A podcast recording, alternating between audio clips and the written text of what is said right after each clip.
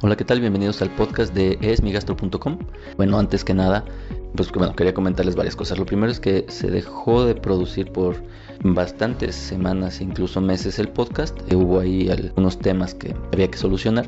Bueno, es por eso que durante bastante tiempo no hemos visto un nuevo episodio del podcast de Esmigastro. Entre algunas de las cosas, yo creo que lo más importante era que existía, no sé, una cierta dificultad para poder encontrar temas que, atrajeran a la gente, que les gustaran, que les fueran útiles, que el formato fuera agradable. Pero, y bueno, por eso se dejó de, hacer, porque no encontrábamos finalmente como el, mecanismo correcto. No quiere decir que ya lo hayamos encontrado, pero bueno, vamos a intentar uno nuevo. Y la otra cosa es que al final del día, después de dejarlo de producir un buen tiempo, pues vimos que empezó la gente a buscarlo de manera espontánea, es decir, ya no hacíamos promoción en ningún sitio, ya no lo, lo mencionábamos en ninguna de nuestras actividades, y bueno, creo que esto, pues vaya, da pie a que junto con el año nuevo, que es una de las cosas que quería mencionar, lo primero es desearles a todas las personas que escuchan este podcast un muy, muy, muy buen 2018 en el que espero que Es Mi Gastro participe de manera activa en sus proyectos, ya que la mayoría de las veces la gente incluye proyectos de salud, así que bueno, yo espero que Es Mi Gastro también sea parte de ellos. Y bueno, aprovechando esto, es decir, el inicio del año, sabiendo que la gente va a requerir eh, información, al menos desde el punto de vista gastrointestinal, eh, información que les sea útil para poder tomar decisiones, pues es que hemos decidido nuevamente reiniciar el podcast. Vamos a ir intentando una serie de formatos en los cuales se sientan más cómodos, en los cuales ustedes le encuentren más valor a este podcast tratando de hacerlo un poco más natural, menos forzado a, un formato específico siguiendo una estructura y tal vez sencillamente hablando pues de las cosas que a todos nos ocurren en el día a día, hablando de nuestra salud digestiva.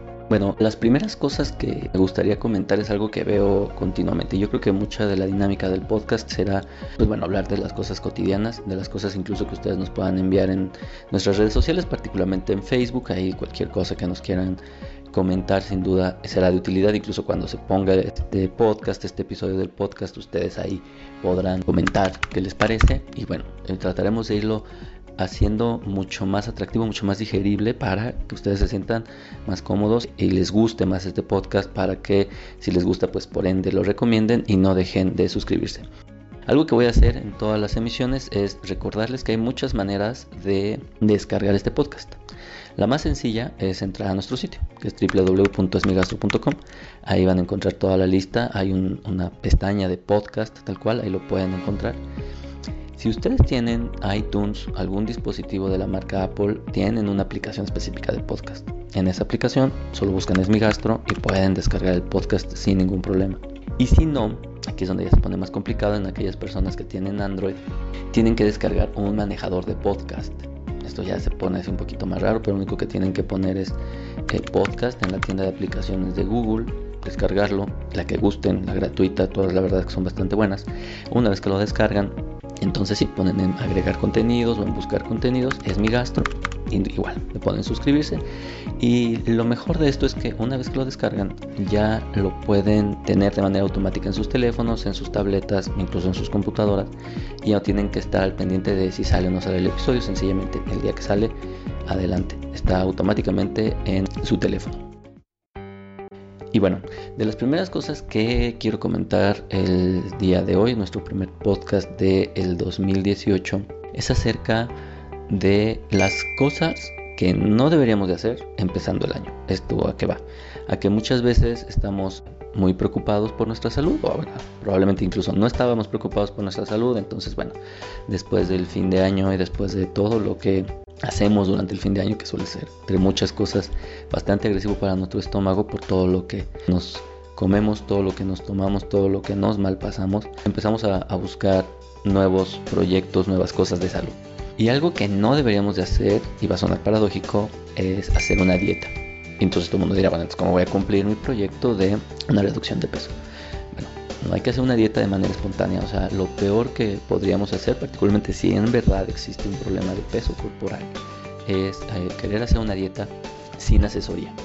Y no tiene que ser la asesoría de un gastroenterólogo, por supuesto. De hecho, quien debe hacer una asesoría es un nutriólogo. Pero ¿por qué lo comento yo? Porque cuando el paciente realiza cambios significativos de manera muy importante en su alimentación, en ese momento empieza a presentar síntomas digestivos. Y esto se debe a varios motivos. Uno de ellos es que algunas dietas pues, son de ayuno. Entonces, evidentemente, el ayuno empieza a ocasionar síntomas como ardor en la parte superior del abdomen, como la presencia de gases, como otros tipos de dolores asociados tal vez a la irritación de la mucosa gástrica. Entonces, evidentemente puede ocasionar problemas, pero también puede haber problemas porque al cambiar la dieta de repente pues agarramos dietas de moda. Y las dietas de moda por lo general no van a funcionar a largo plazo, o sea, podrían funcionar un periodo pues relativamente corto de tiempo, algún evento social, etcétera, pero para mantener o para tener una mejoría sustancial en nuestro estilo de vida seguramente no van a funcionar. Y entonces lo que hacemos es que de repente comenzamos a comer demasiado de un grupo de alimentos. ¿cierto? Usualmente se asocia a la fibra y mucha gente podrá decir que bueno, la fibra pues es buena, pero la verdad es que también tiene sus efectos adversos. Y dentro de sus efectos adversos, uno de los más frecuentes es pues que ocasiona distensión abdominal, puede producir gases, altera la manera en, que evacuamos, en que vamos al baño. Entonces hay veces que sale bastante Por ende, una de las primeras que, quiero comentarles y que quiero sugerirles es que si se ponen como un propósito mejorar su peso corporal por motivo de que este sea ya sea estético o ya sea por motivos de salud, que sería lo más importante, busquen asesoría de un nutriólogo ¿Por qué? Porque evidentemente si nosotros tomamos la primera revista de moda que tengamos o la primera revista eh, de consumo masivo que tomemos para realizar una dieta, seguramente vamos a tener alguna molestia gastrointestinal y vamos a perder el objetivo. ¿Por qué? Porque nos va a desilusionar de que una dieta en lugar de traernos beneficio, además de traernos hambre, porque además están mal diseñadas por lo general, nos trajo problemas digestivos. Entonces hay que tener mucho cuidado con eso. Hay veces que es mucho más sencillo, mucho más económico y mucho menos demandante acudir a una evaluación nutricional y pagar esa evaluación nutricional que hacer una dieta de manera espontánea y pagar después los medicamentos, las consultas, los estudios que se tienen que hacer para pues evaluar estos cambios en el hábito intestinal. Porque el problema es el siguiente, en el momento en que a mí como gastroenterólogo me llega a consultar un paciente que tiene más de 40 años, que es quien vaya, mucha gente más de 40 años pone como propósito hacer una dieta, que tiene más de 40 años y en ese momento empieza a presentar cambios en el hábito intestinal, a pesar de que esté haciendo la dieta, a pesar de que hay una explicación relativamente lógica, a mí me obliga a buscar causas de esta alteración. Entonces, el paciente que llega con estreñimiento de reciente aparición, que llega con dolor abdominal de reciente aparición, el paciente que llega con muchos gases o con molestias o distensión abdominal de reciente aparición a partir de los 40 años, en ese momento me obliga a pedirle los estudios pertinentes. Y entonces volvemos al punto previo. El paciente que se pensaba ahorrar la consulta de una evaluación nutricional, que agarra una revista y se le ocurrió hacer la primera o segunda dieta que encontró, le va a salir más caro hacer esta evaluación si sencillamente lo hubiera hecho de manera correcta. ¿Por qué? Porque obviamente un nutriólogo, un nutriólogo calificado además, va a ser eh, una persona que va a tener en cuenta su individualidad, sus aspectos culturales, su actividad laboral, etc. Y este es algo muy importante, o sea, busca un nutriólogo que, que, se adapte a sus necesidades y no se busquen un bariatra, alguien que solo les va a dar pastillas o que solo les va a dar suplementos para bajar de peso.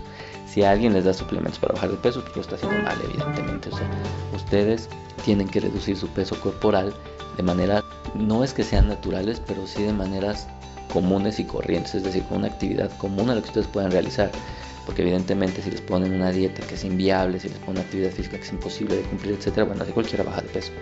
el truco es encontrar esta persona, este nutriólogo que cumpla con estos criterios. Del que me gustaría hablar es acerca de la automedicación. Es decir, muchos pacientes tienen síntomas gastrointestinales diversos que pueden ser de reciente aparición, o sea, entre 3 y 6 meses y síntomas de larga evolución, síntomas crónicos. Y no es descabellado y no es una mala idea que, eh, como su buen propósito de año nuevo, sea atenderlos o, empezar a, prestarles atención o al menos sentirse mejor. Y es aquí donde puede encontrar el problema. Digo, es normal que el paciente desee sentirse mejor, que como su propósito sea mejorar su sensación de salud. Y no es infrecuente que utilicen los medios de comunicación, o sea, véase en podcast, véase sitios médicos, véase lo que sea, para tratar de autoayudarse. Y aquí es donde viene el problema, particularmente cuando, eh, primero, la información viene de lugares bastante de poca reputación, es decir, el hecho de que una revista haga millones de ejemplares no le da reputación en automático. La mayor parte de los consejos de salud que aparecen en revistas suelen ser bastante superficiales e incorrectos. Segundo, las estrellas mediáticas pues, no necesariamente saben medicina, de hecho seguramente no saben medicina, es decir, busquen a su influencer o a la persona que ustedes escuchan en el radio o en la tele o en su podcast o en su revista o en el periódico, etcétera, y muy seguramente es la mejor persona calificada para encontrar la solución a sus problemas y hablo bueno de sus problemas digestivos, pero así de cualquier otro eh, en su salud. Y el tercero es que obviamente eso hoy por hoy en internet hay toda la información disponible para nosotros poner ABCD, o sea, una serie de síntomas o molestias o diagnósticos que tenemos y empezar a buscar la medicación pertinente y empezar a tomar, que es lo peor, ¿no? Porque, bueno, al menos en México, no sé en el resto de los países en donde nos escuchan, pero en México, pues muchos de los medicamentos el paciente puede ir directamente a comprarlos y automedicarse. Esto tiene varios problemas. Primero, si ustedes consideran como su fuente de información las redes sociales, los medios de distribución masivos de, comunicación, pero incluso libros de salud dirigidos a pacientes, muy probablemente su evaluación, su evaluación, va a ser incorrecta. Y esto no es porque ustedes estén mal, es sencillamente porque para realizar una evaluación médica correcta, pues se requieren muchos factores. Se requiere un conocimiento amplio de la enfermedad se requiere conocer ampliamente al paciente, es decir, se requiere una historia clínica, considerar muchas otras alteraciones y muchas otras interacciones que tiene el paciente para poder establecer no solo el diagnóstico de la enfermedad, porque ese es el problema que se tiene cuando el paciente por sí mismo busca una respuesta a sus problemas de salud. Y es que él busca la respuesta a su enfermedad, es decir, quiere tratar su enfermedad o un síntoma, todavía peor, o sea, ni siquiera tiene un diagnóstico y quiere tratar un síntoma. Y como sabemos, un síntoma se puede compartir por muchísimas enfermedades. El problema con este abordaje es que el médico, al menos, en, teoría, bueno, nosotros lo hacemos, pero no siempre todos lo hacen, pero la mayoría debería de hacerlo, al menos por un tema de, de formación, es que debes de tratar a un paciente. Es decir, a una persona que tiene unas ciertas características de edad, de género, de aspectos socioculturales, de educación, de peso corporal, de alergias, de antecedentes médicos, de eh, etcétera, etcétera, una serie de factores que pueden influir en la forma en que se debe de tratar la enfermedad, es decir, el mismo paciente o es decir, un paciente con el mismo síntoma no siempre ese síntoma se va a tratar de la misma manera entre el mismo paciente y entre distintos pacientes. ¿Por qué? Porque todo lo que está alrededor es lo que le da un diferenciador a cada una de las personas que tratamos en la consulta. Entonces, bueno, ese es un problema muy grave, el que tomemos la información de un sitio de internet, de una revista, de un podcast, etcétera, como una verdad absoluta y a partir de ahí empezamos a tomar decisiones en salud. Es decir, si vale o no la pena hacernos alguna evaluación o si la evaluación ustedes mismos la hacen, que es algo que, que yo hago con mucha frecuencia, o empezamos a tomar medicación porque sencillamente en internet dice que el estreñimiento se trata de esa manera y que la mejor manera de hacerlo es con X Y sustancia. La segunda cosa en relación con esta evaluación es que ustedes muy probablemente no vayan a tener este, esta percepción, este sentido de identificar datos de alarma. En todas las enfermedades hay datos de alarma. ¿Qué significa datos de alarma? No es que tengan cáncer. Cuando yo digo datos de alarma en la consulta, lo primero que el paciente piensa es, me va a decir que tengo cáncer y no. Dato de alarma significa que tiene que tener una vigilancia, una evaluación o una exploración e interrogatorio mucho más dirigido porque tiene alteraciones que sugieren que no sea una enfermedad que era la que se pensaba o una enfermedad un poco más delicada o más grave, que no necesariamente tiene que ser cáncer, o sea, puede ser muchísimas enfermedades graves y delicadas en donde los datos de alarma son los que nos ayudan a poder identificarlas de manera correcta. Y eso usualmente el paciente pues no lo va a detectar. ¿Por qué? Porque los datos del alarma también son específicos y se individualizan a las características de cada paciente. Y finalmente, en el tema del autocuidado, entendido como tomar decisiones médicas, tomar decisiones en evaluaciones médicas, tomar decisiones en tratamientos médicos, no como la actitud preventiva que probablemente ahorita lo abordemos un poquito más. En el tema del autocuidado viene la automedicación. No es infrecuente que el paciente tiene ardor epigástrico, ardor en la parte superior de su abdomen, el paciente tiene agruras, el paciente estreñimiento, tiene gases, etc. Y lo que hace es igual, buscar los medios de comunicación, los medios de información y encontrar la principal, la primera receta, ya sea naturista, el primer medicamento que se le pone enfrente, etc. y comenzar a tomar. Esto además de que puede tener interacciones porque muchas cosas no sabemos si nos hacen daño, si interactúan con otros medicamentos, con alcohol, con algo que consumimos, etcétera, puede ocasionar retrasos en el diagnóstico porque no sería raro que alguno de ellos efectivamente funcione para mejorar síntomas. Pero si el paciente tiene una enfermedad más grave, más delicada que solo se está manifestando con un síntoma, pues evidentemente está retrasando un diagnóstico o un potencial diagnóstico grave. Y obviamente viene todo el tema de la automedicación, en donde no es infrecuente que yo vea síntomas que se supone iban a mejorar con el medicamento que tomaron y empeoraron. Esto es súper frecuente en pacientes que se desparasitan, una situación que no tiene sentido, que no tiene cabida actualmente, de hacerlo de manera voluntaria de motu propio. Me llegan afortunadamente muchísimos pacientes que solitos tomaron un desparasitante y entonces llegan con gastritis, con alteraciones del aparato digestivo, con estreñimiento, con gases, con cosas que ellos esperaban que iban a mejorar y la verdad es que no, porque la indicación es muy específica, porque el alterar nuestra flora intestinal es algo que puede modificar un montón, un montón nuestros síntomas. Entonces sale peor, o sea, muchas veces les comento a los pacientes que les salió más caro ir a la farmacia de la esquina, comprarse el primer desparasitante que encuentra, dárselo a toda su familia, que venir ahora conmigo porque tiene nuevos síntomas gastrointestinales, toda la evaluación médica, todo el tratamiento alrededor de lo mismo, que si hubiera venido desde un principio se le busca el parásito en los estudios que son pertinentes y si no lo tiene no se trata y punto, fin de la historia. No hay hoy por hoy que automedicarse de manera preventiva, eso es algo súper, súper importante. Y todo esto viene a cerrarlo con dos cosas importantes. Si dos de sus objetivos son mejorar su peso corporal y mejorar sus aspectos de salud. Uno, en el tema de la alimentación tienen que buscar un profesional, no lo hagan de manera voluntaria porque seguramente les puede traer problemas. Y en el tema de mejorar su salud, no quiere decir que no se puedan cuidar. O sea, no quiere decir que entonces pues no puedan leer, no puedan escuchar los podcasts, no puedan comprar un libro de autoayuda, etcétera. Pero tienen que entender que es solo una sugerencia.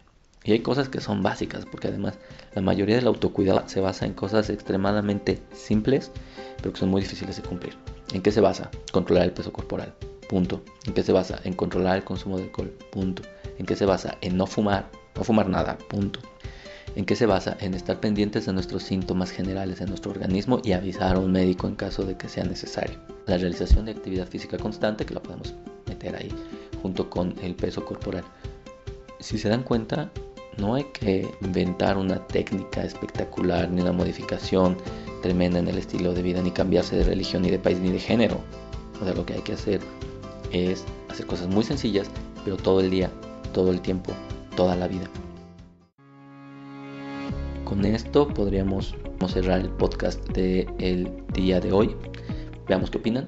Me gustaría mucho saber si ustedes tienen alguna opinión, si tienen alguna duda. Evidentemente, si en algo les puede ser útil. Y por favor no olviden que ahí van, hay distintos mecanismos, el más fácil es Facebook, pero igual en nuestro blog en www.migastro.com van a encontrar los medios de comunicación para estar en contacto con nosotros. Y no me queda más que uno, agradecerles a todas las personas que han descargado este podcast y que lo han hecho a pesar de que yo no haya publicado ningún episodio últimamente. Dos, invitarlos a que se comuniquen con nosotros. La verdad es que eso es algo que ayuda muchísimo a mantener vivo y mantener activo este podcast. Y tercero, a que si les gusta, si les es útil, si conocen a alguien que le puede ser útil esta información, se la compartan. Como les digo muchas veces, compartir no engorda, así que aprovechenlo y le puede ayudar a gente a encontrar información que sea útil. Y evidentemente, ya que la tengan, acudir con su médico de confianza, acudir con nosotros y poder atenderse de manera correcta.